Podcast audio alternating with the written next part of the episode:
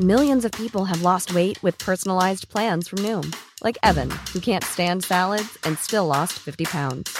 Salads, generally, for most people, are the easy button, right? For me, that wasn't an option. I never really was a salad guy. That's just not who I am. But Noom worked for me. Get your personalized plan today at Noom.com.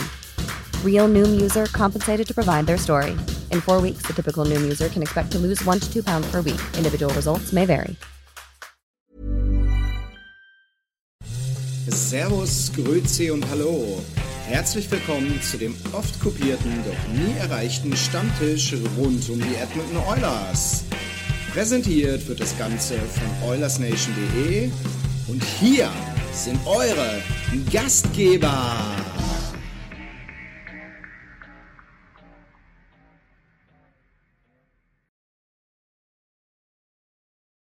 Ja, herzlich willkommen da draußen, liebe Oilers-Freunde.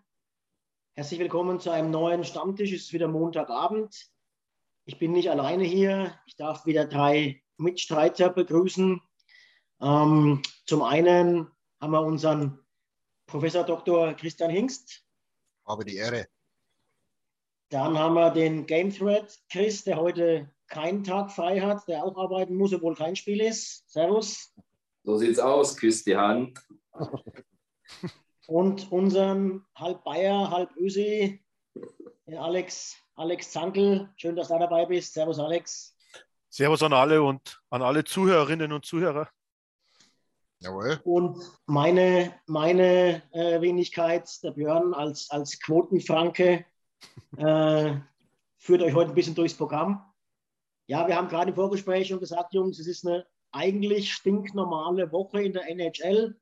Äh, die meisten haben ungefähr ein Viertel der Spiele absolviert, relativ früh noch in der Saison. Wenige Besonderheiten sollte man meinen. Allerdings waren doch zwei Ereignisse in dieser Woche jetzt nicht Oilers-related, die ja doch haben aufhorchen lassen. Zum einen haben die Montreal Canadiens ihr komplettes ähm, Front Office entlassen. General Manager, Vize General Manager und Vice President of Players Operations oder wie das heißt, also quasi Mhm. der für sportliche zuständige ähm, Vizepräsident. Ähm, Trainer ist noch da. Der Owner hat heute getwittert, er ist nicht für Trainerentscheidungen zuständig, also sitzt er logischerweise fest im Sattel. Wahrscheinlich aber auch nur, solange ein neuer GM kommt. Eure Meinungen zu dem Thema äh, so früh in der Saison? Fangen wir mal an, Christian. Du musst heute dazu sagen, welcher. Achso, Entschuldigung, du? Ja, natürlich. Ja, ganz ehrlich, also in der ganzen Franchise geht es ja äh, drunter und drüber.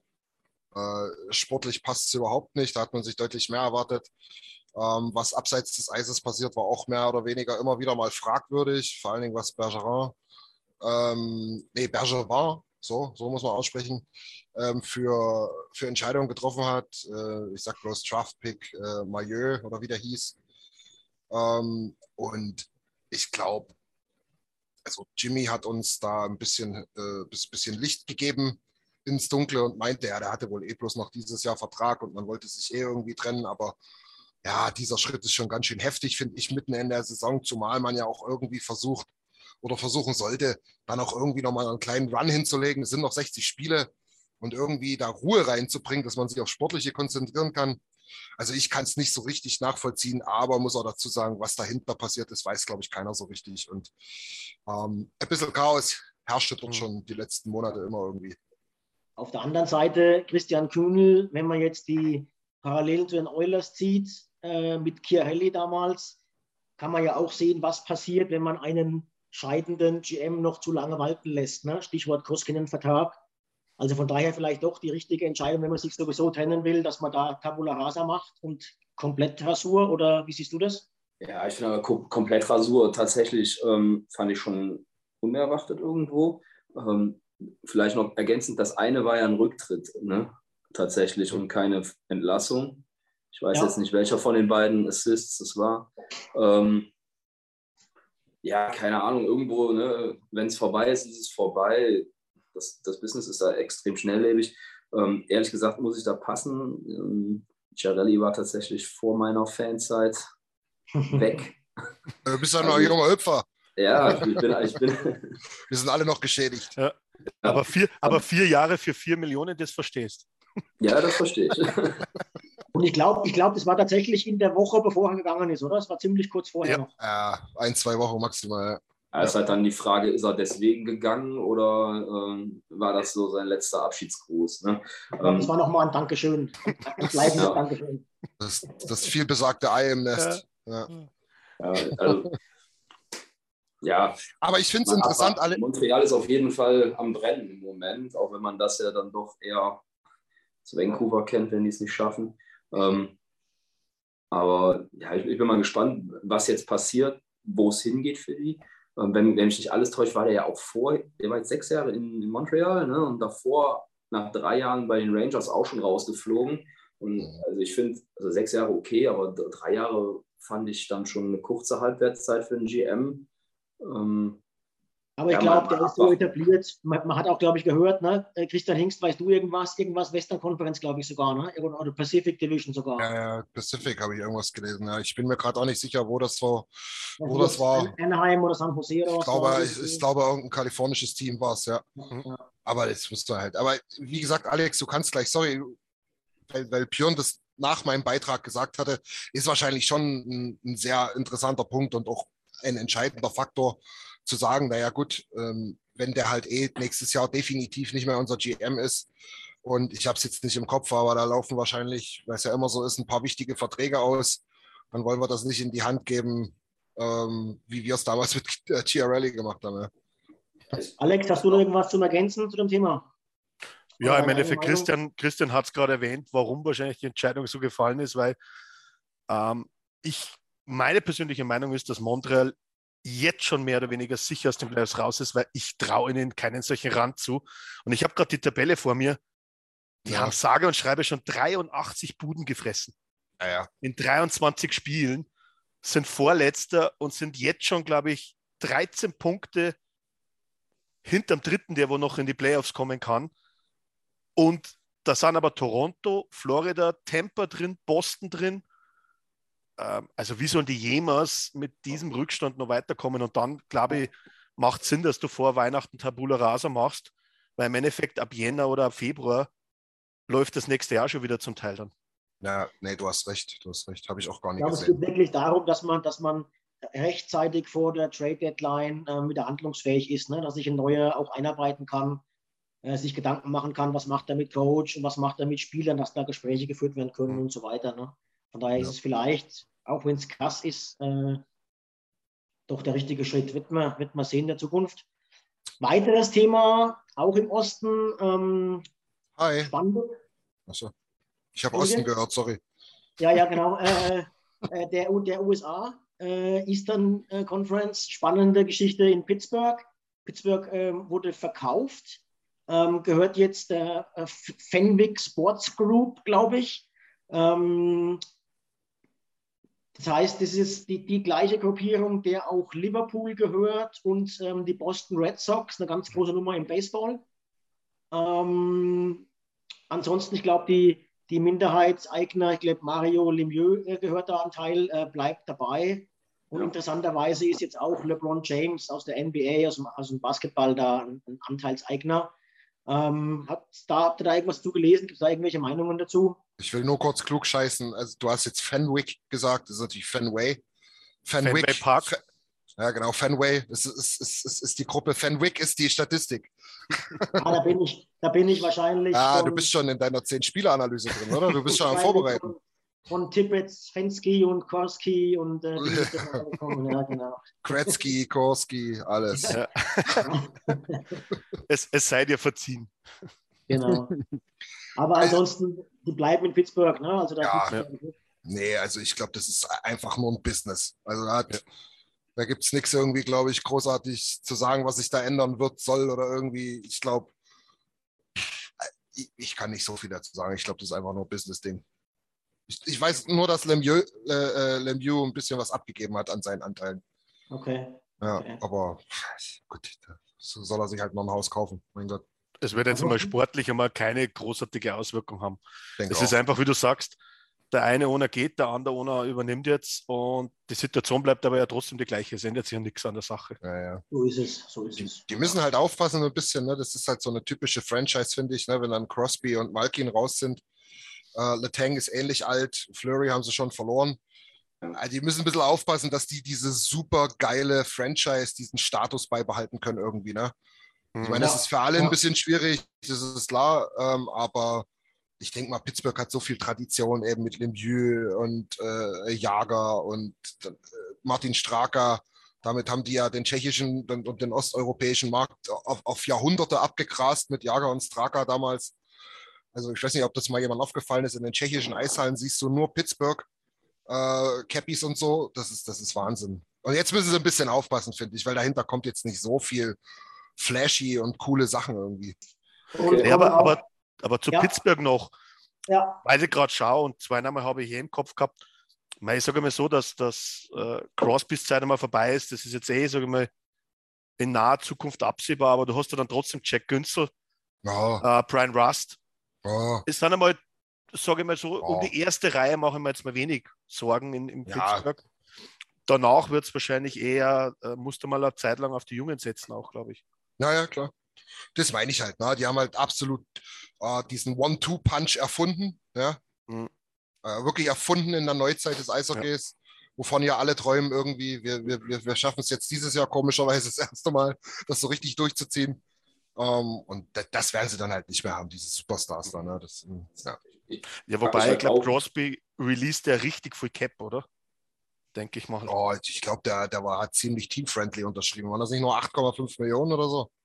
Ist nicht so wahnsinnig teuer. Ne? Ist auf jeden Fall keiner der absoluten Top-Verträge. Also ich, Und, ähm, ich habe mir ich mich halt auch, ähm, wo es dann, wo es dann hingeht. Ne? Also du hast Mhm. davor hast du ja halt Lemieux und Jager, dann hast du Crosby und Markin. Und jetzt ist halt die Frage, wie du eben sagtest, ne, ähm, Flurry ist weg, Mhm. Neil ist weg.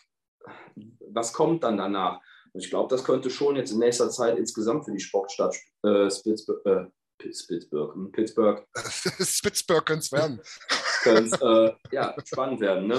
Ja. Die Steelers sind andere Branche, aber im Moment auch nicht gerade oben auch unterwegs. ich meine, bei den, bei den Penguins ist es ja jetzt schon ähm, seit Jahren aber so, dass man eigentlich nie mit Crosby und Malkin zusammenspielt. Einer ist immer verletzt, ganz häufig auch beide. Und trotzdem schaffen sie es, äh, immer relevant zu bleiben. Ne? Bisher. Das ist für mich ein Phänomen. Ähm, jetzt hat sich Rust schwerer verletzt, ist auf der Okay. Injured Reserve Liste. Ähm, jetzt sehen wir sie ja die Woche, kommen sie ja zu uns. Ähm, bin mal gespannt. Also für mich, äh, die sind vielleicht nicht mehr der Contender, aber die haben es echt geschafft ohne Draft Picks, weil sie die fast immer abgegeben haben äh, für einen Playoff-Run. Ähm, ein konkurrenzfähiges Team auf die Beine zu stellen, das ganz selten die Playoffs verpasst. Ne? Ja. Ja, Schauen wir mal. Aber Gut. bevor wir auf den Ausblick kommen, gehe vielleicht auf, den, auf die Rückschau und da gebe ich dem äh, der unserer Lottofee Alex Zankel das Wort, ja, weil er war der Einzige, der letzte Woche richtig getippt hat. Äh, zwei Siege für die Oilers, Niederlage für äh, gegen oder eine Niederlage. Die war gegen Dallas im ersten Spiel. Alex, vielleicht kannst du mal ein paar Takte dazu sagen. Naja, das erste Mal Expertise. Mit Expertise wird man nicht geboren, das erarbeitet man sich, das ist einmal klar. aber, aber ja, ich Christian, du, danke Alex, danke Alex, Christian. Okay. Chris, mach weiter, ich steige dann wieder ein.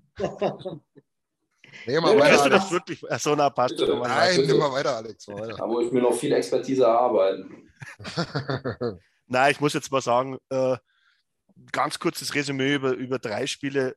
Ich habe es erwartet. Ähm, ich habe sogar erwartet in Dallas, wenn ich ganz ehrlich bin, weil es ist jetzt nicht so, dass wir jetzt so bockstark und, und felsenfest äh, in, den, in den letzten Partien waren. Arizona war für mich dann so ein gemachtes, ja, gemachtes Nest. Äh, auch mit einem schlechten Spiel kannst du drei Punkte, äh, zwei Punkte holen, Entschuldigung. Naja, und, und Vegas äh, war einfach, sage ich mal, ein richtiges 50-50-Spiel, was ich davor erwartet habe. Aber irgendwie haben wir gedacht, wir holen uns die vier Punkte aus den zwei Auswärtsspiele. Aber ja, im Detail, glaube ich, kommen wir dann eh noch ein bisschen drauf. Deswegen gebe ich mal das Zepter weiter.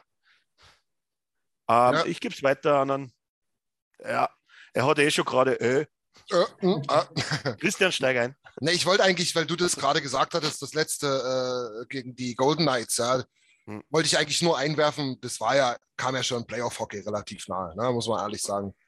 Ähm, das war vor allem mit der, da kommen wir dann auch in der, in der, in der Gesamtheit wahrscheinlich nochmal dazu, Mhm. Björn, in der Situation, wie wir uns in der Defensive gerade ähm, aufstellen müssen, was halt überragend gespielt, muss ich sagen. Und wir hatten das auch in unserem in- internen Chat da noch schon ein paar Mal geschrieben. Ich glaube, Alex, du warst selber, der das eigentlich ziemlich gut auf den Punkt gebracht hat, wo man sagt, so, naja gut, die ersten zehn Minuten waren ziemlich holprig. Äh, Dann bist du auf einmal reingekommen, wusstest gar nicht so richtig, wie du vorne die drei Buden gemacht hast und hast dann eigentlich überragend verteidigt. Und ähm, gegen Arizona gebe ich dir genauso recht. Also oh, dort haben wir ganz solide, ganz ordentlich gespielt, kriegen am Ende wieder zwei blöde Gegentore und müssen dann nochmal ein bisschen zittern. Ähm, haben, glaube ich, 4-1 geführt zwischendurch. Und Dallas war ein Spiel, muss ich ganz ehrlich sagen, da hast du halt mal ab und zu, da ging nicht wirklich was. Also da hast du von vornherein nach einer Viertelstunde ungefähr gemerkt, gut, hier wird nicht allzu viel zu holen sein, es sei denn, du hast einfach nur physisches Glück. Ja. Christian, wie hast du die Spiele gesehen? Ähm, ja, begrenzt.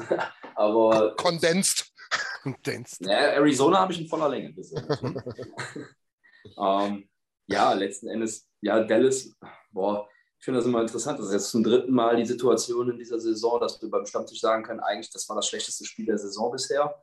Ähm, ich weiß nicht, wie ihr das seht, aber da war ja echt gar nichts. Wenn man, wenn man sich mal das Condensed Game reinpfeift, nochmal bei NHL TV, ähm, in neun Minuten, wie viele Offensivszenen von den Oilers sind da drin? Eine, zwei maximal? Also das sieht eher aus wie ein Highlight Reel für die, für die Stars, einfach so ein, Mhm. Season Highlight Reel oder so. Also da, da war halt echt einfach nichts zu holen. Ähm, ja, gegen Arizona ähm, ausreichend viel getan, würde ich sagen. Ne? Zwei Punkte mitgenommen, nicht höher gesprungen, als man musste. Finde ich persönlich völlig in Ordnung. Beim, ähm, ja, und dann das vermutlich stärkste Spiel auf dem Trip war dann das gegen Vegas. Ne? Mit einem unfassbar starken Koskinen. Ähm, Aber echt. Fanny, was hat der da Sachen rausgezogen? Ja, ey? ja. ja. Das Also, war Wahnsinn, ja.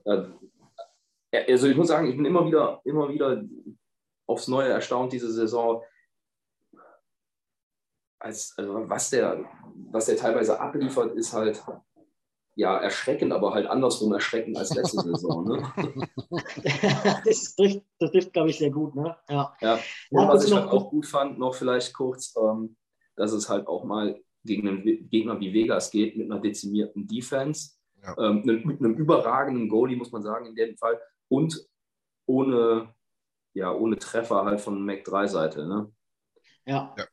Das stimmt. Ähm, fangen, wir, fangen wir mit dem Spiel vielleicht mal wirklich an, wenn ich Ja. jetzt, wenn ich jetzt noch meine, meine, kurz meine, meine drei Kommentare dazu abgebe. Ähm, man darf halt auch nicht vergessen, Broberg hat da jetzt in dem Spiel über 23 Minuten gespielt oder so. Ne? Das war, Mhm. glaube ich, sein, sein, sein viertes NHL-Spiel. Ja. Die, spielt, die spielt so ein Junge nicht fehlerfrei. Und schon gar nicht gegen Jungs wie Mark Stone oder Pat Giorgetti oder so. Ne? Ja. Aber ähm, die werden da jetzt gerade ins kalte Wasser reingeworfen und Ja. machen das für diese Situation mehr als ordentlich. Die sind jetzt immer noch keine gestandenen NHL-Spieler und da waren auch genug defensive Lapsusse, Lapsen, wie sagt man da, Fehler. Lapsike. Ja, sag Fehler. Ähm, ne? aber, aber die verzeiht man dann einfach auch. Ne? Ähm, und das war, das war klasse. Ähm, insgesamt 3-0 gespielt, 3-0 geführt, klar, dann, dann kriegst du mal zwei Tore gegen Mhm. die, das ist auch normal.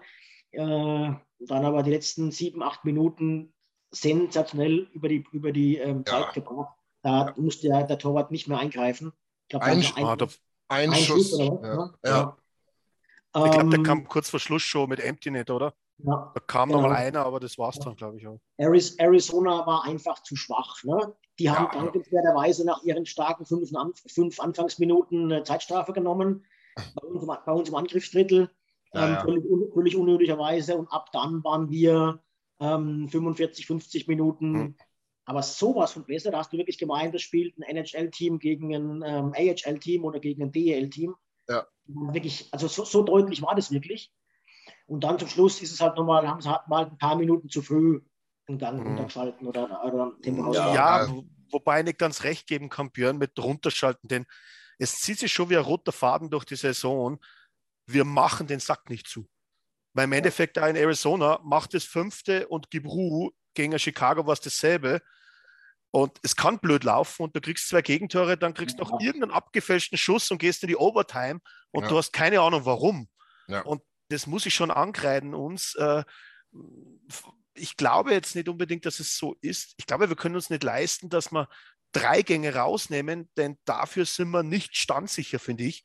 Wir sollten einmal ein paar Minuten noch länger draufbleiben, sagen wir es mal ganz ehrlich. Ja, aber den Lerneffekt, den Lerneffekt hast du ja dann gegen ein viel stärkeres Team zwei Tage später schon gesehen. Ne? Also da war es ja auch eine Führung und da hat man gesehen, wie man die stark verteidigt. Ne?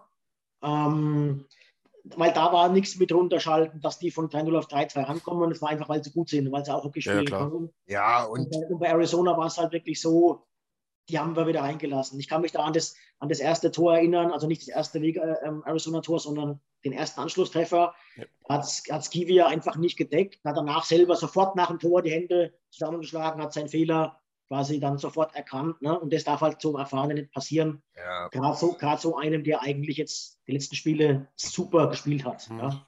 du darfst halt auch nicht Ähm, vergessen, Björn, ne? wir haben ja in der Verteidigung, ich will ich habe es ja extra mal aufgemacht jetzt.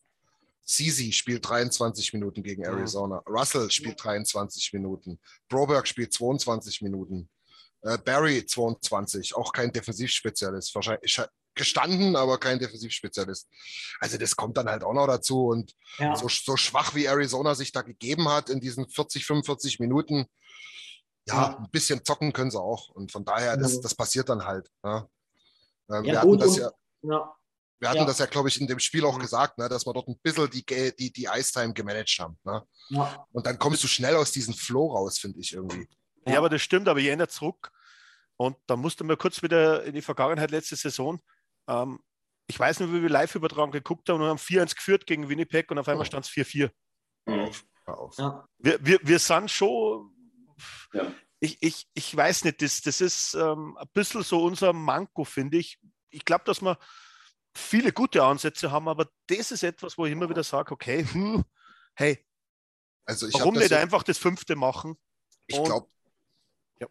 ich glaube, ihr habt das jetzt den vierten Stammtisch hintereinander, sage ich das jetzt, dass Eishockey ein immenser Momentumsport ist. Und diesen, Absolut. diesen, diesen vielbesagten Hebel umzulegen, ne? wenn es auf einmal nach 4-1, 4-3 steht, das ist verdammt schwer. Das ist wirklich Ja. verdammt schwer.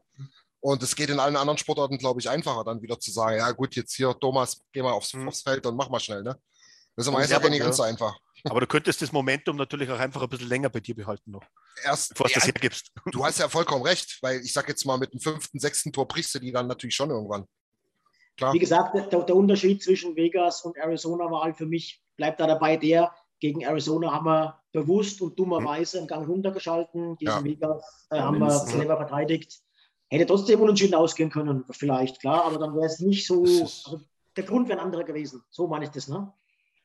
Genau. Ähm, gut, und dann haben wir noch Dallas. Äh, klar, das habt ihr jetzt schon äh, richtigerweise gesagt. So Spiele hast du halt alle Hm. zwei Wochen mal oder so, ne? oder immer wieder mal. Du, äh, Tampa verliert auch mal 3-0 oder Florida verliert jetzt auch mal äh, irgendwie mit drei, vier Toren Hm. Unterschied. Ähm, sowas kommt halt mal vor und die haben es halt clever gemacht. Tobi schreibt gerade in den Kommentaren, da hatten wir äh, auch Face-Off-Mangel. Das heißt, wir hatten äh, wenig Bookbesitz. Dallas hat es clever gemacht. Ja. Insgesamt ist es, glaube ich, kein Trend, weil wir eines der besseren ähm, Face-Off-Teams sind in diesem Jahr. Aber gegen solche Gegner, die Mhm. dann auch noch ähnlich wie Montreal letztes Jahr halt einfach auf die Blue Liner abzielen und dann zum Abfälschen schießen. Das ist eh eine Spielweise, mit der wir nicht klarkommen. Ähm, oder gegen Mhm. die wir unsere Probleme einfach haben in der Defensive. Ja. Die haben uns ja nicht hergespielt, die haben es einfach clever gemacht ne? und haben halt hinten so gut gestanden. Ich weiß noch, dass, da, dass ich damals kommentiert habe, ähm, Oilers wollten, aber konnten nicht. Mhm. Es war auch kein Effortmangel, ne? es war auch Ja, kein ja. mangelnder, mangelnder Einsatz. Das passiert einfach Ja. manchmal. Mein Nein, ich, ich, ich muss dazu sagen, gebe ich dann gleich weiter an Chris. Mir, mir ist gegen Dallas bloß aufgefallen, dass ich habe dann Dallas und Vegas ein bisschen verglichen und mir das PK ein bisschen angeschaut in beiden Spielen. Und gegen Dallas waren wir eigentlich äh, sehr aggressiv im PK, eigentlich meiner Meinung nach überaggressiv. Wie Beim zweiten Tor von Dallas, ähm, was machst du im PK nicht? Du greifst nicht zu zweit einen Gegner an, wenn der auch noch relativ frei die Scheibe weiterspielen kann, weil dann stehen auf einmal zwei frei und du hast da vier gegen zwei Überzahl, da hat es gescheppert.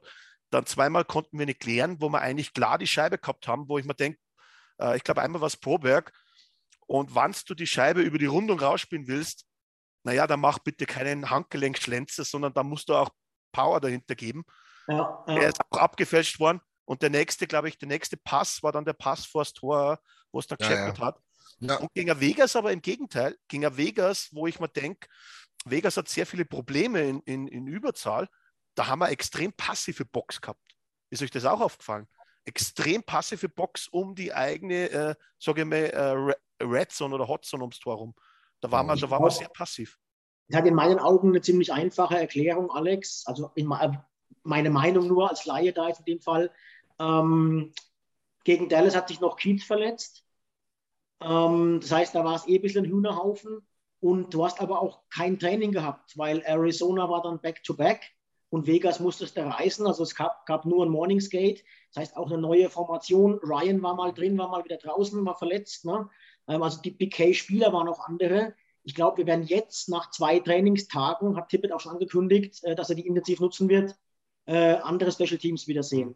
Ja. Das Powerplay, Powerplay ist ein bisschen eingefroren, ist jetzt mittlerweile unter 40 Prozent, was immer noch mega ist, aber war am Anfang anders. Und im PK merkst du halt extrem, dass die Verteidiger komplett wegfallen und dass eben auch die Top, äh, die, die Bottom Six ein bisschen durchrotiert wurden. Ja. Ähm, mhm. Mache ich mir jetzt keine Gedanken. Du hast, die Beobachtung ist völlig richtig in meinen Augen, aber ist, glaube ich, jetzt auch kein Trend, sondern einfach der verletzten ja. Situation geschuldet. Ja, wir werden mal hoffen, dass, dass Daniel Nurse zurückkommt, weil ich glaube, das ist immer so, so, das wird gar nicht so oft gesehen, weil der natürlich in anderen Situationen beobachtet wird, aber Daniel ja. Nurse ist ein unfassbarer Penalty Killer. Ja. Unfassbar, was der im Penalty Kill wegräumt und was der für ein Positioning hat. Das, das sehen viele und, immer nicht. Genau. Und Tippett, Tippett hat ja in dem Spiel, in der Pressekonferenz nach dem Vegas-Spiel auch gesagt, er hat das ähm, erste, die erste Strafe hat er quasi angeordnet, dass Russell seinen Karrierebeste, seinen, seinen NHL-Rekord brechen kann. Und auch deswegen waren sie wahrscheinlich so defensiv, weil der musste ja Schüsse blocken, Alex. Also wenn sie da aggressiv spielen, kommt er nicht Schüsse blocken. Okay, ja. Also der, der Trainer sagt absichtlich, greift es nicht an, damit ein Spieler abgeschossen wird. No. So, ungefähr hat das, so ungefähr hat das wirklich mit Augenzwinkern gesagt. Okay. Ja. Macht Sinn. Bleiben wir, bleiben wir kurz bei dem Thema. Christian, du alter Verteidiger, Christian Kühl, äh, Chris, Chris Russell ist schon Wahnsinn, oder? 2000 Blocks in der Karriere, 2000 Mal Schienbeinprellung. Ich wollte gerade äh, sagen, also dass, dass du das körperlich einfach aushalten kannst. Ne? Über, ich meine, wie viele Jahre ist er jetzt in der NHL? 14? Möglich, ja. Irgendwie Keine sowas, glaube ich. Auf jeden Und, Fall wird erst seit 2007 gezählt, ja. Ja, aber dass du einfach seitdem dann 2000 Mal die Scheibe auf die Knochen gekriegt hast, das ist eigentlich unvorstellbar. Ne? Ähm, vor allen Dingen, ich finde es halt auch, also mir war das selber tatsächlich, bis ich es gelesen habe, damals, ähm, als ich es auch in den, in den Gamer reingeschrieben habe, gar nicht bewusst. Ne? Also tatsächlich ist Russell ja auch einer von denen, die eher gerne mal irgendwie einen negativen Kommentar auf sich ziehen. Ähm, ich finde es trotzdem irgendwo, also ich, was heißt trotzdem, aber ich finde es irgendwie ja, schwer interessant und auch herausragend. Es ist halt so eine ganz, ganz stille Karriere, aber er scheint ja defensiv in seiner ganzen Laufbahn wichtige Arbeit geleistet zu haben, weil sonst hättest du die 2000 Blocks nicht. Das sind 2000 Schüsse, die nicht auf dein Tor gegangen sind, 2000 Mal, wo dein Goalie nicht zugreifen musste. Mhm. Ähm, ja, ja. Ah, zumindest im Idealfall, sagen wir mal. Ja, genau. ähm, ja, das, also ist schon, schon, schon nicht von schlechten Eltern. Und ich glaube, das zeigt halt auch einen Einsatz, den genau. viele halt nicht sehen. Ne? Ich meine, dafür spricht ja zum Beispiel auch einfach die Tatsache, dass es erst seit 2007 erzählt wird. Ähm, also wir, hat, wir, hatten gestern die Diskussion mit dem Tim ganz kurz, weil Tim ist ja, also hier unser Executive Producer, äh, hat ja immer eine relativ kritische Meinung zu Russell, beziehungsweise mhm. nüchtern. Ich will mal sagen nüchtern. Er kann das schon auch anerkennen. Und da haben wir es eigentlich gestern auch auf den Punkt gebracht. Ne? Also im Idealfall ist Chris Russell ein guter siebter Verteidiger, den du mal 13 Minuten bringen kannst, wenn es sein muss. Gestern, äh, beziehungsweise vorgestern, haben wir ihn aber halt gebraucht um 23 Minuten. Ja. By the way, kam zu dem einen Block noch fünf dazu. Also ne, sechs Blocks wieder in einem Spiel. Und genau das haben wir gebraucht und er hat es gezeigt. Unaufgeregt, kontrolliert, alles wegverteidigt, was geht, wo es nicht ja. ging. Ja, da kannst du halt nichts machen. Also das Ja, muss man dazu mal wirklich sagen. Der war, jetzt, der war jetzt drei Spiele am Stück über 20 Minuten. Das haben wir von ihm nicht mehr so erwartet. Und es waren auch seine drei besten Spiele in der Saison. Also das Ähm, letzte war mit Abstand das Beste, ja. Als er, als er, als er wirklich äh, da nur sechster Verteidiger war und nur seine 12, 13 Minuten Mhm. gekriegt hat, dann wurde er auch häufiger mal schlechter bewertet oder hat auch einfach Böcke reingebaut. Ne? Und jetzt komischerweise mit der mehr Verantwortung, das war wirklich richtig Mhm. geil. Aber Alex, du bist der Einzige von uns Vieren hier, der aktiv Hockey gespielt hat.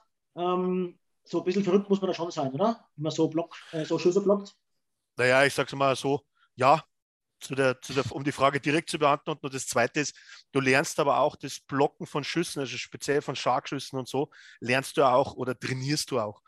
Da geht es auch ganz darum, wie stelle ich mich zur Scheibe, wann muss ich da sein, weil das Problem ist das, bist du etwas zu spät dran und bist ein bisschen zu weit von deinem Mann weg und er trifft dich, mm, dann, dann trittst du erstmal nicht mehr auf. Ist mir öfters passiert. Kommst du aber nah genug zum Beispiel ran, dann kriegt auch die Scheibe noch nicht die Geschwindigkeit Ja, und ja. dann spürst du es zwar natürlich, aber das ist, das ist jetzt nichts Wildes. Aber wie gesagt, ähm, Schüsse blocken wird hart trainiert und klappt, das sieht man auch, dass das, das ist nicht einfach so, habe ich erst im Spaß gesagt, das ist nicht einfach so, dass er immer falsch steht und einfach abgeschossen wird, sondern er weiß schon, wo er sich hinstellen muss, damit er Ja. angeschossen wird. Ja, ja, genau. Logisch, ja. Hat jemand, hat jemand von euch äh, den Kommentar von oder das Interview von Zach Cassian dazu gehört? Nein? Ich glaube, aber ich Cassian- weiß nicht mehr, was er gesagt hat. Cassian, Cassian wurde gefragt eben, ähm, warum er nicht so viele Schüsse blockt und ob man, also und da hat er gesagt, er würde sich viel lieber die Fresse polieren lassen, wie einen Schuss zu blocken. ja, genau, stimmt. Naja, aber jetzt gibt es jetzt gibt's eine Frage. Uns, unsere, unsere, unsere Zahnlücke Kässchen. Hat er mal eine gefangen oder hat er einen Schuss falsch geblockt? Ja, Eins von beiden. und, und auf alle Fälle wurde mit dieser Aussage wurde eben dann Chris äh, Russell konfrontiert. Und da Mhm. hat er gesagt, ja, der Kässchen spinnt. Also er würde liebe, immer, immer sich fürs äh, Schüsse blocken entscheiden. Und es ist nicht mal knapp die Entscheidung. Also das ist ganz Okay. klar. naja. Na, ich glaube, man muss ja dazu sagen, also jetzt im Vegas-Spiel, ich fand, dass Russell am konstantesten über die 60 Minuten gespielt hat von unseren Verteidigern, denn er sind eigentlich äh, nicht wirklich Fehler von hinten raus passiert, ist natürlich auch das Spiel erklärt hat eher sicher, dass die Scheibe raus ist und probiert nicht den Pass.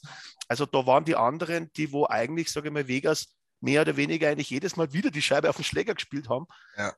Das war nämlich auch der Grund, weil im Endeffekt, ich fand jetzt nicht, dass Vegas auf einmal so viel Druck gemacht hat, sondern im Endeffekt, wir haben immer von hinten rausgespielt und haben eigentlich immer wieder in den Lauf von Vegas reingespielt. Das heißt, die haben eigentlich nichts tun müssen und sind immer wieder mit einer Welle nach der anderen auf uns raufgefahren, finde ich. Naja. Ich Naja. finde es auch super, super spannend, wie ähm, was, was Tippett dazu gesagt hat. Tippett hat gesagt, sie wollten, als er früher mal ähm, im Coaching-Staff von Dallas war, ähm, das war in dem, in dem Jahr, als Chris Russell gedraftet wurde. Und da haben sie sich den angeschaut und haben sich ernsthaft überlegt, ob sie ihn quasi nehmen, weil er so ein Offensivverteidiger-Talent war. Hat aber auch ein, zwei Jahre gute Nummern gehabt in der NHL. In Und dann muss Anfang. man wirklich sehen, wie der sich, also wie sich auch so ein Spieler eben dann zu diesem Defensiv- und diesem Block-Ding und so weiter committet. Ne? Und jetzt mittlerweile ja alles andere als ein Offensivverteidiger ist. Ne? Aber wann hat er seinen Schlagschuss vergessen? Hm. Bei, welchem, bei welcher Franchise? das also ist ich- die Frage. Ne? Also ich kann dir sagen, in Calgary hat er, hat er mal eine 40-Punkte-Saison gehabt. Ja, Ja. ja. Ist aber eben auch schon wieder 13 Jahre her oder so wahrscheinlich. Ne? Genau.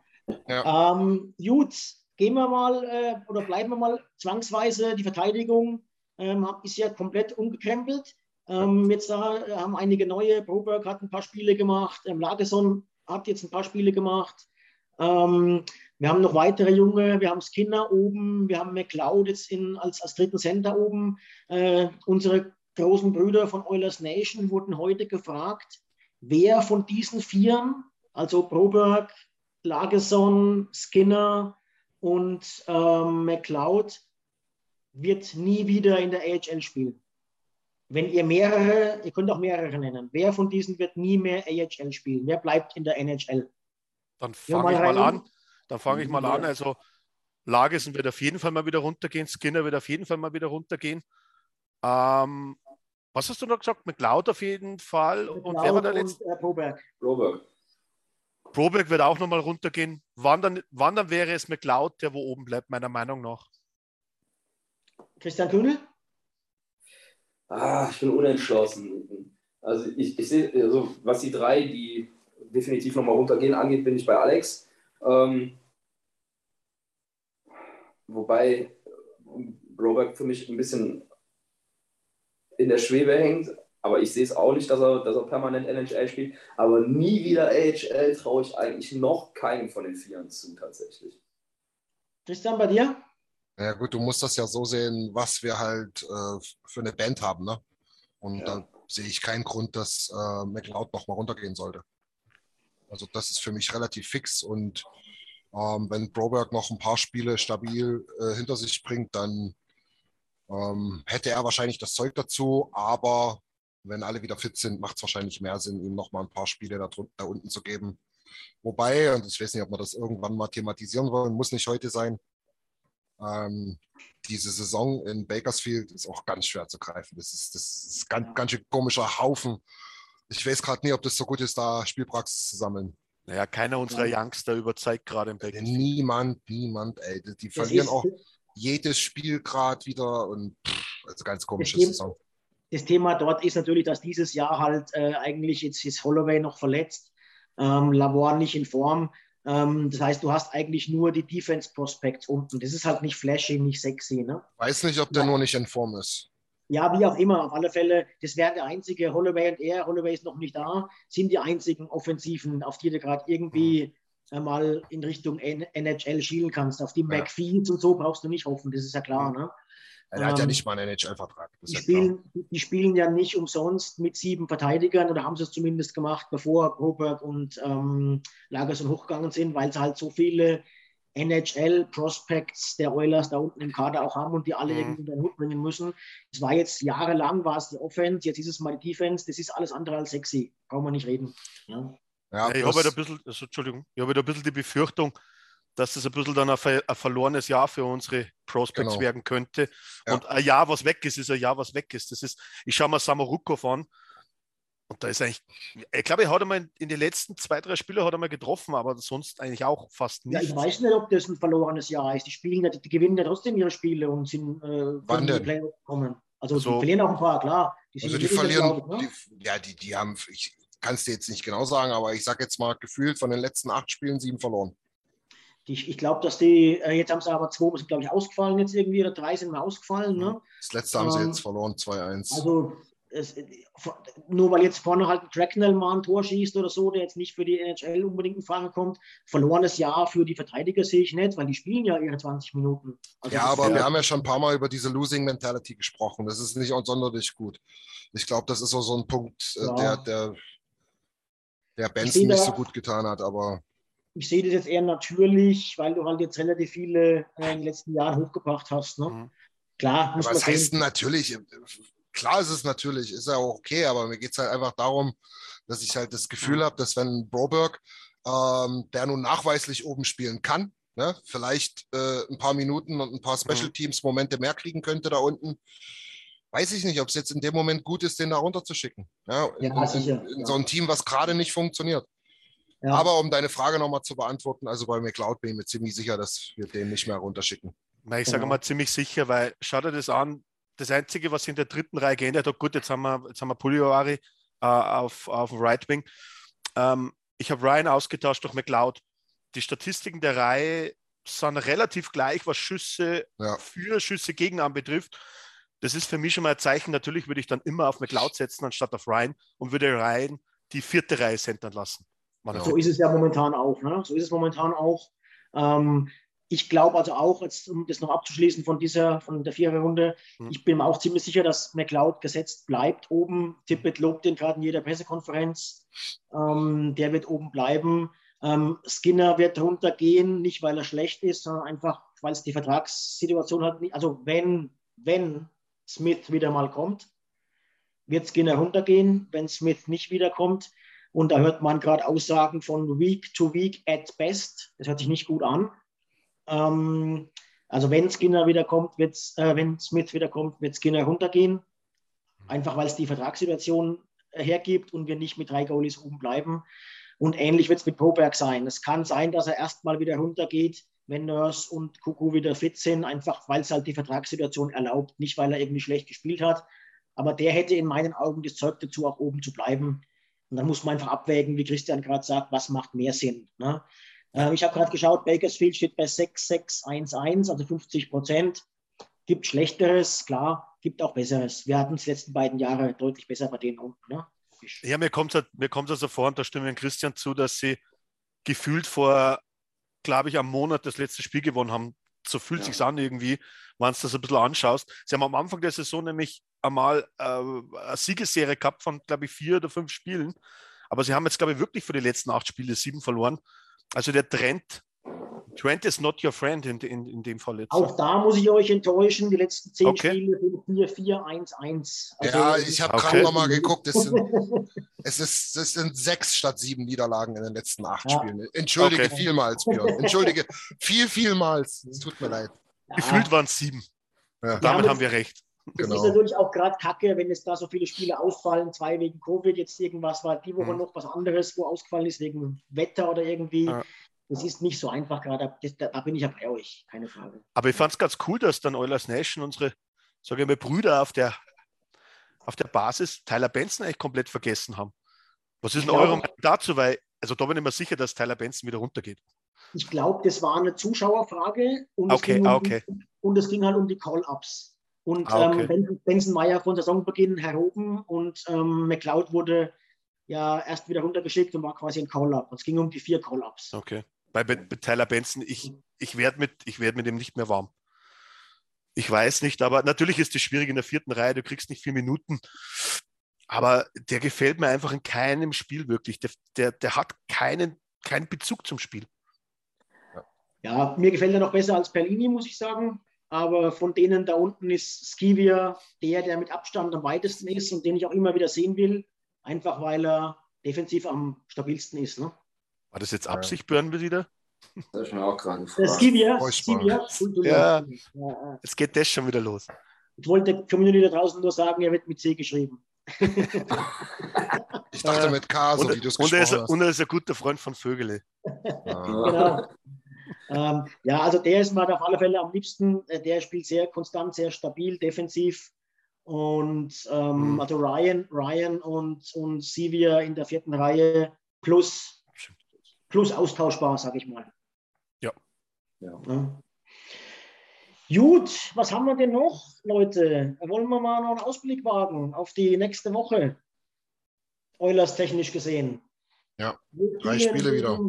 Wir spielen drei Spiele. Wir spielen zu Hause gegen Pittsburgh, wir spielen in Seattle und wir spielen zu Hause gegen die Kings. Alex, du hast das Vorrecht, du bist der Winner der letzten Woche. Ähm, es ist, ist, ist, nicht so einfach, aber ich, also wir werden wieder nicht alle drei Spiele gewinnen, weil ich einfach erstens mal, wir haben im Moment ein bisschen eine Rumpfverteidigung, ich glaube, das kann man einfach auch so sagen. Ähm, jetzt kannst du nicht immer die, die Überdinge erwarten. Ich, ich würde wieder eigentlich mehr oder weniger mit den zwei Siegen und einer Niederlage gehen. Ihr könnt euch dann aussuchen, gegen wen. Ich hoffe mal nicht gegen Pittsburgh, weil Pittsburgh würde ich zu Hause schon gerne schlagen. Ähm, wann ich dann die Kraken eine kleine Aufbauhilfe gibt, dann könnte ich vielleicht sogar damit leben. Aber nur, wenn Eberly drei Tore schießt. Ja. Das habe ich damit gemeint. Eberly trifft im Moment eh ziemlich gut. Ja, ja. ja. Das stimmt. Christian, bei dir? Christian Hingst, wie siehst du die Lage? Aha, okay. Ähm, ja, schwierig. Ich, ich glaube ganz einfach, wir müssen mindestens 2-1 gehen. 3-0 wäre besser. Weil in dem Homestint, der danach kommt, können wir dann im nächsten Stammtisch nochmal genauer drüber sprechen. Kommen da mal drei Spiele hintereinander. Das sind ganz harte Brocken mit Minnesota, Carolina und äh, ich glaube, die äh, Maple Leafs sind es. Mhm. Ja. Und da müssen wir uns darauf einstellen, dass wir da nicht mit 6-0 rausgehen aus diesem Homestint. Deswegen ja. will ich ganz gern einfach nur 3-0 jetzt sagen, damit wir da oben mhm. auch bleiben, weil ich denke, die ganz harten Brocken kommen dann erst ein bisschen später. Und ich sehe es jetzt auch nicht, dass es total unabwegig wäre. Das hast du letzte um, Woche ähm, auch gesagt. Ja, genau. war, war, ja auch nicht. Ich meine, könnte ja keiner wissen, dass sie sich gegen Dallas auf einmal gedacht haben, wir nehmen uns jetzt mal eine Pause. Und die Woche davor auch, aber es macht nichts. 3-0 ist immer ja. gut. äh, Christian, wie siehst du es? Ich glaube, wir lassen einen Punkt liegen. Also ich glaube, wir lassen zu Hause gegen Pittsburgh einen Punkt liegen. Ähm, Das heißt, du, du, du bist, du bist äh, wieder Tim, der sagt, wir verlieren mal in der Overtime. ja, oder sogar im Shootout mal sehen, aber ähm, das könnte ich mir durchaus vorstellen. Okay. Ähm, In Seattle werden wir es machen und dann zu Hause auch. Also es ist auf alle Fälle nicht so leicht, wie es jetzt vielleicht auf dem Papier aussieht. Ne? Das sind jetzt alles keine Top-Teams aktuell von den Punkten. Aber in den letzten Wochen oder in den letzten zwei Wochen zumindest war jetzt Pittsburgh ähm, wirklich gut. Und auch Seattle, die haben zwar die letzten zehn Spiele 3 zu 7. Die drei Siege waren aber gegen Carolina, gegen Washington und gegen Florida. Hm. Also gegen die gewinnt man auch nicht einfach so. Ähm, das ist schon so ziemlich das Beste, was die NHL zu bieten hat. Also auch Seattle hat sich gefangen. Aber- Ähm, jo, Aber Dreiseitel wird seinem Kumpel Grubi da ganz paar Dinger einjagen wollen, nehme ich hier an. Der wird mit heiß sein. Sicherheit, mit Sicherheit. Das erfreut mich übrigens sehr, dass Ruby scheint zu kommen. Ja. Ähm, äh, hat jetzt zwei, zwei Siege zuletzt geholt. Ähm, auch, ich glaube, das hängt auch direkt damit zusammen, dass Reacher wieder fit ist und er ein bisschen Entlastung kriegt und ein bisschen weniger Druck auf, ihm, äh, auf ihm lastet. Ähm, ich würde mir wünschen, dass der da kommt. Ähm, um es kurz zu machen, äh, ich sage auch 2-1. Ja, Ähm, genau. To Tobi, um die Frage kurz äh, noch aus äh, deiner Frage, die nächsten zehn Spiele. Äh, ich darf dich gern auf die zehn Spiele-Analyse verweisen, die in Kürze noch veröffentlicht wird, ähm, schriftlicherseits. Da werde ich da ein bisschen drauf eingehen. Aber Christian Hingst hat es ja schon angekündigt. Ähm, da kommt Toronto, da kommt Minnesota, da kommt Carolina. Ähm, also ich glaube, wenn wir da mit dem 6-4 aus den nächsten zehn Spielen 7-3, 6-4 rausgehen, Ja, sollten wir sofort unterschreiben. Also mit einem 7-3, das würde ich dir jetzt hier, hier und jetzt unterschreiben. Mhm. Weil ich glaube, da kannst du kannst du überhaupt nichts falsch machen. ja. Die, die letzten Spiele, die letzten zehn waren jetzt 6-4. Wenn wir immer jetzt 6-4 bleiben, sind wir ganz safe dabei. Wenn wir immer Mhm. leicht positiv bleiben, etwas über 50 Prozent, dann steht am Ende das 9-1, nehmen wir immer mit äh, aus den ersten zehn. Dann sind wir total safe dabei. Mhm. Wir sind jetzt trotz nur 6 zu 4 immer noch zweitbeste Mannschaft vom, vom Punkteschnitt der gesamten Liga. Mhm. Also Ja. ähm, ist alles in Ordnung eigentlich. ne? Na, überlegt euch einfach mal, wir sind genau on pace für über 120 Punkte. Das wäre fantastisch. Also es gibt keinen Grund, gut. gibt Und keinen Grund, Trübsal zu blasen. Ja. Und 82 Dreiseitel-Tore. Nach wie vor, genau. Das stimmt, ja. Ja. Ja. Und, und Genau. noch, vor allen Dingen Vorlagen genauso noch. Mhm. Ja, ja, ja. Aber es hat ja in den letzten Spielen auch noch eine, eine interessante Veränderung gegeben. Dann würde ich gerne eure Meinung hören. Weil im Endeffekt, ich glaube, Tippett hat er reagiert wirklich mit der ersten und dritten Reihe. Erstens mal, glaube ich, weil der dritten Reihe wieder Leben einhauchen wollte. Ähm, glaubt ihr, dass das jetzt äh, von Dauer ist? Weiß nicht. Ich glaube nicht. Ich glaube nicht, dass es von Dauer ist. Auf jeden Fall war es der richtige Schritt, wenn man das sieht, was Puljo ja wie der dritten Reihe Mhm. äh, gut getan hat. Mhm. Ähm, aber ich denke schon, dass das Tippet dann auch nochmal Puljo Javi dann wirklich, ja, ich sag jetzt mal, die erste Reihe gönnen will. Ne? Hm. Ähm, man hat ja jetzt schon den ersten Schritt zurück im letzten Spiel gesehen. Da war dann Heimann wieder in der ersten Reihe.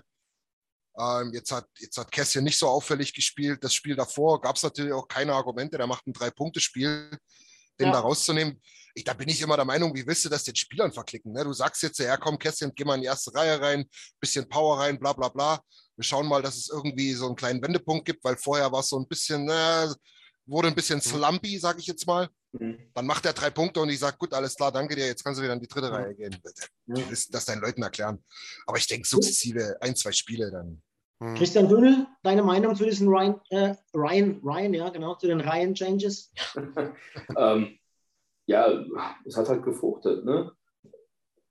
Letzten Endes kann ich mir nicht vorstellen, dass, ähm, dass der Bison King da jetzt eine ganze Weile in der dritten Reihe sein Dasein fristet. Ähm, zumal ja auch die dritte Reihe eigentlich mit Cassian auf, äh, auf, auf Right Wing ganz gut funktioniert hat, eine ganze Weile. Ne? Also, wie Christian schon sagt, wenn das vernünftig funktioniert, dann nochmal jetzt neuen Schwung in die Reihe zu kriegen und vielleicht mal einfach eine kleine Luftveränderung, ähm, dann sollte man sich dann vielleicht auch nochmal drauf besinnen, ähm, das Ganze ja vielleicht dann doch wieder mit den Angestammten, oder was heißt mit den, den Angestammten, vielleicht blöd formuliert, ähm, ja, vielleicht, vielleicht eher so mit den mit den zuletzt so Ich komme nicht wie ich erfolgreichen. es ausdrücken soll, aber ich, ich würde es schon Mhm. wieder zurückwandeln. Ich, ich sehe Kässchen eher in der dritten Reihe ähm, ja, als Blockadebrecher da drin und, und, und, und ich finde, einen Polyodavi musst du auch belohnen für seine Performance und für sein unglaubliches Spiel, was er auch macht. Also Also- man muss da natürlich dazu sagen, dass das keinesfalls eine Demontage von Puljojavi war. Nein, nein, nein. Nein, auf Nee, keinen gar Fall. nicht. Es Nein. ging, es ging einfach darum, äh, irgendwie eine Balance zu finden und äh, belohnen kannst du Puljojavi dann, wenn er wieder auch scored und das Tor hat er jetzt in der dritten Reihe gemacht. Davor hat er neun Spiele nicht getroffen in der ersten Ja. Reihe. Also von daher, aber Tippett hat es auch ganz klar gesagt, ne? man hat jetzt das Spielermaterial, um drei äh, funktionierende Reihen aufzubieten. Und wenn da eine Reihe, ein, zwei Spieler nicht funktioniert, dann muss er halt was tun, ähm, weil du hast die neun Spieler, auf alle Fälle die mindestens neun Spieler, die da die drei Reihen ausfüllen können. Und da ist es halt manchmal einfach ein, ein, ein Switch. Gegen Arizona zum Beispiel kam noch mit dazu, dass er Leon und Connor zusammentun wollte, weil er einfach gesagt hat, die sind so schlecht, ähm, die können wir mit dieser einen Reihe, also so hat er es nicht gesagt, aber durch die Mhm. Blume, Hoffe ich. ähm, die können wir mit dieser einen Reihe einfach platt machen und so war es ja auch. Na klar. Ja. Äh, die das Spiel darauf, einen Tag später gegen Vegas, hat er schon wieder geswitcht, weil er gewusst hat, okay, ich muss gegen deren Top Six auch äh, zwei starke Reihen Ja. ähm, Und- aufbieten. Ne? Und by the way, vielleicht mal am Rande, ähm, ich weiß gar nicht, ob ich es bei Facebook oder bei uns in der Gruppe geschrieben habe. Ähm, Dreiseitel, ne, da gab es zwei, drei Kommentare, ach Mensch, kein Tor und äh. Ey, das war eines der besten defensiven Leistungen von denen, die ich seit. Monaten oder ja, noch in die letzte Saison gehend gesehen habe. Er hat so überragend defensiv gespielt, muss ich ganz ehrlich sagen. Ich habe den Ja. auch drei, vier Mal wirklich bewusst äh, beobachtet, ja, aber gar nicht unbedingt auf den Puck geachtet, sondern geschaut, so von der Körpersprache, wie ist der Backcheck und so. Also da war es nicht so, ne, Kopf nach unten und irgendwie zurückgleiten, äh, sondern da war Power in den Hufen. Naja, ich sage ich sag mal so, wie wir jetzt hier vier sind, ähm, ich freue mich sogar mehr, wenn Dreisettel und, und Connor nicht treffen und wir gewinnen Spiele. Weil Ja. ich bin ein Oilers-Fan und kein Dreisettel-Fan. Das sowieso, klar. Das ist einmal das Erste. Aber, aber zum anderen, ähm, Björn, und das ist Frage zu beantworten, na, im Gegenteil eigentlich gemeint mit Pugliavri. Ich fand es sogar sehr interessant, weil ich finde die Konstellation sogar in Richtung Playoffs vielleicht einmal ganz interessant, weil du eigentlich in der ersten Reihe eh zwei Power-Leute hast mit Hyman und mit, mit Connor und könntest dann eigentlich den Right Wing tauschen und würdest aber so mit Pugliavri eine Torgefährlichkeit in die dritte Reihe bringen. Wo die Was? dritte Reihe halt zum Scoren schon immer wieder ihre Probleme hat, sage ich mal. Das war wahrscheinlich auch genau so der Ansatz, ja. Genau. Scoring Genau. Touch. Ja. Und dann habe ich noch eine Frage in die Runde, weil ich habe aber die Statistiken halt ganz kurz angeschaut und es ist wirklich interessant. Ähm, eure Meinung dazu, wer ist aktuell, also wirklich sogar mit Abstand, unsere schwächste Reihe zum Thema äh, Schüsse für und Schüsse gegen? Boah. Die Schwächste. Ja, also kann ja, Die kann Offensiv, ich, ich nehme jetzt die Offensiv rein und nicht defensiv rein. kann ja, Ja. eigentlich nur unsere erste Reihe sein. Es ist Dynamite, aber mit Abstand. Das hat mich extrem gewundert. Also Schüsse, du meinst- Schüsse, aber nicht Tore, Schüsse. Äh, sie, sie haben aber Expected Goals äh, gut unter 50 Prozent und bei Schüssen haben sie sogar, glaube ich, fast 25 weniger aufs Tor, wie, wie wenn es auf Eisenstatten gegen gegen sind. Also ich war, ich war auch völlig perplex, weil ich habe das aus dem Spiel raus, wäre mir das nie aufgefallen, dass eigentlich äh, Nuge, Dreiseitel und, und Yamamoto im Moment, also vom Zurückarbeiten, eher die schwächere Reihe ist. Ja, Also, die Frage, dann hau welchen, ich Zeitraum, dann- war, Alex, für welchen Zeitraum war das jetzt? Ich habe es mir jetzt über die ganze Saison angeschaut, weil es mich interessiert hat, weil du wirklich nur die, die Linien die anschaust, wo viele Minuten haben. Äh, und da sind sie eigentlich wirklich, sie fallen gegen die erste Reihe stark ab und auch gegen die dritte Reihe sogar stark ab. Die dritte Reihe ist so ein bisschen im Plus, die erste Reihe ist äh, einigermaßen deutlich im Plus. Aber eigentlich unsere Dynamite-Line, die, die fällt da etwas ab. Und es, also mir wäre es in den Spielen nicht so aufgefallen. Nee, Müsste ich mal genauer hinschauen dann. Aber jetzt sage ich dir mal eins. Komischerweise ist die Reihe die mit Abstand beste Plus-Minus-Reihe. Ja, genau. Was, was natürlich jetzt nicht immer was zu sagen hat, aber Genau, in dem ja. Fall halt schon. Und jetzt sage ich dir noch mal kurz meine Theorie dazu. Das ist wirklich nur eine Laientheorie. Aber ich glaube halt ganz einfach, du hast dort in der Reihe mittlerweile drei sehr, sehr gestandene Spieler, Hm. die die Franchise seit mindestens vier Jahren kennen. Yamamoto, ähm, mit Yamamoto so eine Wühlmaus. Ähm, und die spielen halt auch ganz oft gegen die Top-Reihen. Und ich glaube ganz einfach, wenn man sieht, dass die Expected Goals against wahrscheinlich nicht so hoch sind, aber die Schüsse against relativ hoch mhm. sind, dass das dafür spricht, dass man die halt auch wirklich oft wegdrängt, gegen die Banden drängt, so ein bisschen mhm. an die Halbräume, an der blauen Linie, in die nicht allzu gefährlichen Hot Zones, wie man so schön ja. sagt. Ja.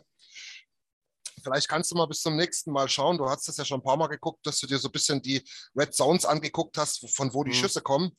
Ähm, ich könnte mir echt vorstellen, dass diese im Slot, die so gefährlich sind gegen uns, in der Reihe wahrscheinlich sogar noch am wenigsten kommen.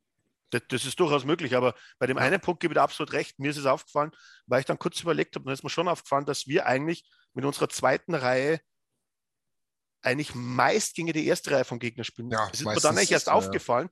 Das ist mir dann im, im, im, im, Rückblick auch bei Vegas aufgefallen, dass eigentlich Stones, äh, Stevenson und, und Pacioretty mhm. Eigentlich wesentlich öfter gegen die Dreisettelreihe aufs Eis gegangen sind, als gegen die Connor-Reihe. Also ich glaube, dass auch der Gegner äh, sage ich mal, ähm, das so macht, im Endeffekt, also im Endeffekt dann auch schaut, dass er die erste gegen die zweite stellt und, und andersrum. Ja. Möglich, ja. Ich meine, ich sehe das, man kann das so aufdröseln und ich glaube, wenn das jetzt dauerhaft so bleibt, muss man auch gucken, muss man auch gucken, wo es Sache bleibt. Ich würde es aber, also ich sehe es momentan eher als Top 6 und als Bottom 6, weil ja. es ist, mhm. ähm, es ist, äh, ich habe da sogar die Woche auch irgendwo was kommentiert bei Oilers Nation drüben ähm, weil das war für mich die komplett falsche Schlussfolgerung.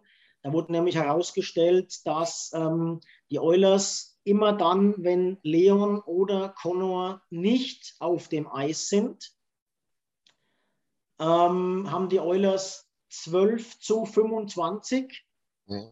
also Tore, Tore 12 zu 25. Mhm. Und da war eben dann die Aussage, äh, Depth Scoring fehlt wo ich geschrieben habe, Leute, es ist doch Blödsinn, zwölf Tore aus den Bottom Six ähm, in 20 Spielen ist doch mega. Wir haben einfach, wir kriegen zu viele Gegentore in diesen ja. beiden Reihen. Ähm, weil zwölf Tore äh, hatten wir nicht oft in, also das ist mehr als, mehr als jedes zweite Spiel ja. ähm, von den Bottom Six. Aber 25 Gegentore ist halt, also mehr als äh, jedes Spiel ein Tor ist halt einfach zu viel. Ja? Ja. Jetzt habe ich gerade auf Expected Goals umgeschaltet, oder, aber auch da sind es nur 43,2 Prozent.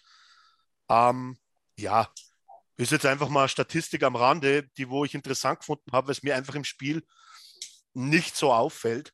Ja. Weil ich war auch so immer dafür, ich, ich habe auch immer gedacht, dass sicherlich die Connerei äh, mehr Schüsse gegen sich bekommt als, als äh, Leon in der zweiten Reihe. Mit es ist halt auch so, Alex, e-, egal wie du die Top Six zusammenstellst, die können gegen jeden Gegner und gegen jede Reihe auf der Welt immer mehr Tore schießen, als sie kriegen, wenn sie Bock haben, wenn sie gut drauf sind.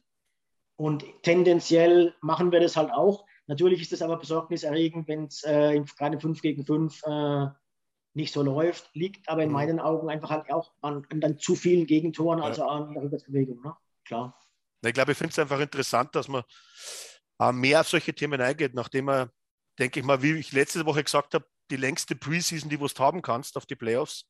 Ja. Äh, deswegen glaube ja. ich, ist das ganz interessant, weil im Endeffekt, ich glaube, dass auch ein Tippet und der Coaching-Staff in die Richtung arbeitet, dass du jetzt schon überlegst, okay, äh, wo musst du im April stehen mit dem Team, dass du äh, so eine Serie wie gegen die Jets nicht mehr hast. Genau. Ja. Genau, so ist es. Das ja. ist wichtig, ja. Ja, absolut. Gute Sinne, Vorbereitung war, ist alles. Das war, glaube ich, ein schönes Schlusswort. Playoffs gegen die Jets. Ähm, vielleicht können wir da irgendwann die Revanche äh, gut machen. Ich möchte schließen, dass der Stefan Hill auch sein Leon-Fähnchen noch ein bisschen schwenken kann in Iserlohn. Servus, Stefan, grüß dich. Ähm, natürlich äh, sollten wir kurz einen Shoutout an, an, an Leon. Ja.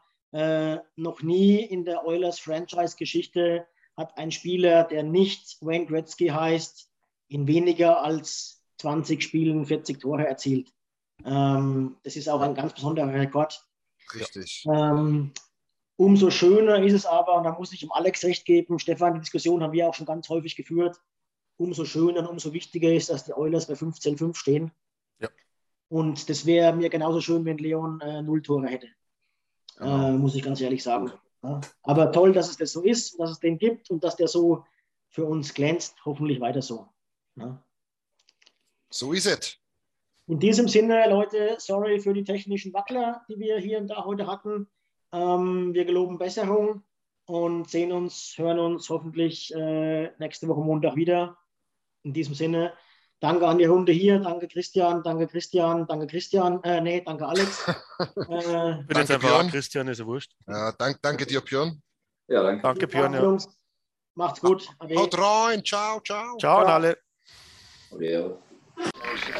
Vielen Dank fürs Zuhören. Besucht uns auf oilersnation.de. Außerdem findet ihr uns auf Instagram, Twitter, Facebook sowie auf YouTube. The number one selling product of its kind with over 20 years of research and innovation. Botox Cosmetic, out toxin A, is a prescription medicine used to temporarily make moderate to severe frown lines, crow's feet, and forehead lines look better in adults. Effects of Botox Cosmetic may spread hours to weeks after injection, causing serious symptoms. Alert your doctor right away as difficulty swallowing, speaking, breathing, eye problems, or muscle weakness may be a sign of a life threatening condition. Patients with these conditions before injection are at highest risk. Don't receive Botox Cosmetic if you have a skin infection. Side effects may include allergic reactions, injection site pain, headache, eyebrow and eyelid drooping, and eyelid swelling. Allergic reactions can include rash, welts, asthma symptoms, and dizziness. Tell your doctor about medical history, muscle or nerve conditions including ALS or Lou Gehrig's disease, myasthenia gravis, or Lambert Eaton syndrome and medications, including botulinum toxins, as these may increase the risk of serious side effects. For full safety information, visit BotoxCosmetic.com or call 877 351 0300. See for yourself at BotoxCosmetic.com.